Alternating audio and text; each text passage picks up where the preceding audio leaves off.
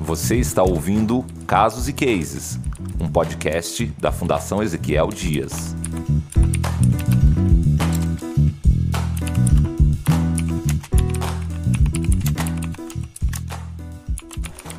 Como parte das comemorações pelo Dia da Ciência, nesse primeiro episódio de Casos e Cases, estamos recebendo a pesquisadora Marcelana Borges, que vai falar um pouco sobre sua experiência com os aracnídeos.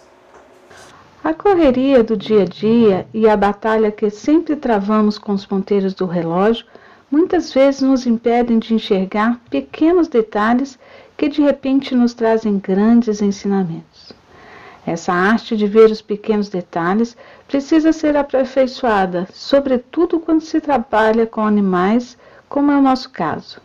Minha equipe e eu trabalhamos na Fundação Ezequiel Dias, a FUNED, e somos responsáveis pelo aracnidário, onde várias aranhas são criadas para a produção de veneno que será utilizado nas pesquisas científicas.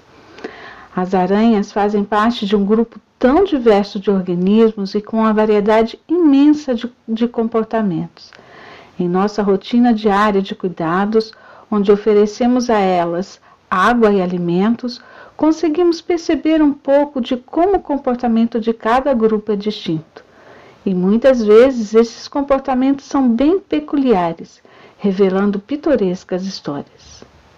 Algumas espécies são as típicas antissociais, não suportam conviver juntas.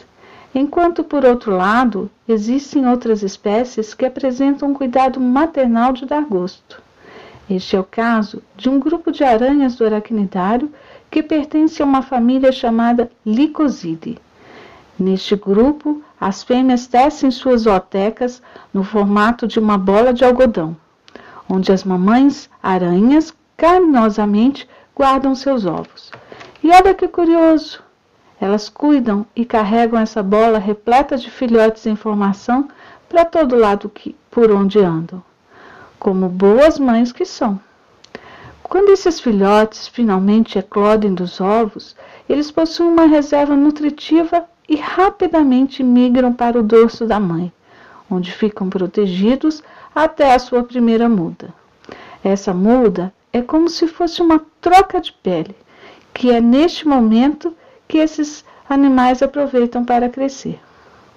Mas sabe por que os filhotes ficam no dorso da mãe só até a primeira muda?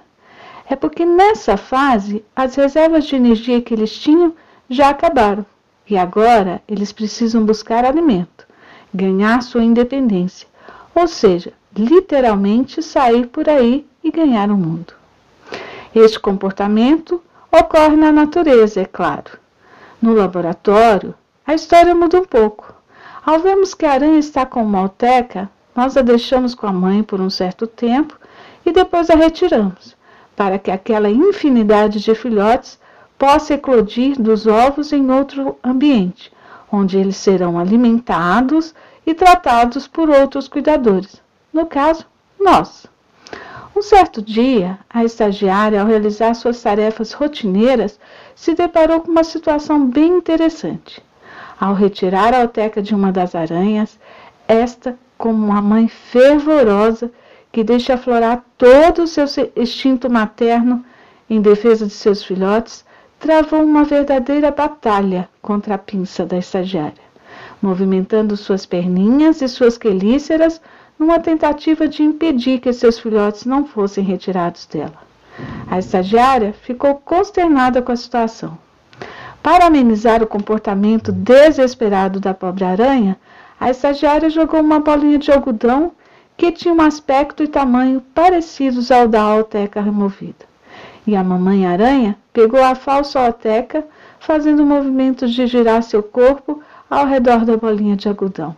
Agora, toda feliz por estar aparentemente novamente com seus filhotes. E a partir daí levava a tal bolinha para todo canto. Pronto, que alívio! Até a estagiária ficou mais tranquila. Descobrimos então um jeito de enganar as pobrezinhas para não sofrerem tanto com a perda. Mas o que a estagiária e os demais não sabiam era que eles é que tinham sido enganados pela aranha. Estudos sobre o comportamento desses animais mostraram que, na verdade, a aranha sabia perfeitamente que continuava sem os seus filhotes. E aquela atitude que ela apresentava de agarrar sua falsa oteca era, na realidade, uma tática de imobilização que ela usa para capturar qualquer presa. Uma técnica elaborada que utiliza giros ao redor dessa presa com o intuito simplesmente de contê-la. E só. Bem, e qual lição podemos tirar dessa história? Simples. As mães reconhecem seus filhos em qualquer circunstância e nunca se deixam enganar pelas aparências. O instinto maternal parece funcionar mesmo no mundo das aranhas. Eu sou Marcelina Borges, pesquisadora da Fundação Ezequiel Dias. Você acabou de ouvir Casos e Cases, um podcast produzido pela equipe de divulgação científica da Fundação Ezequiel Dias. Até a próxima!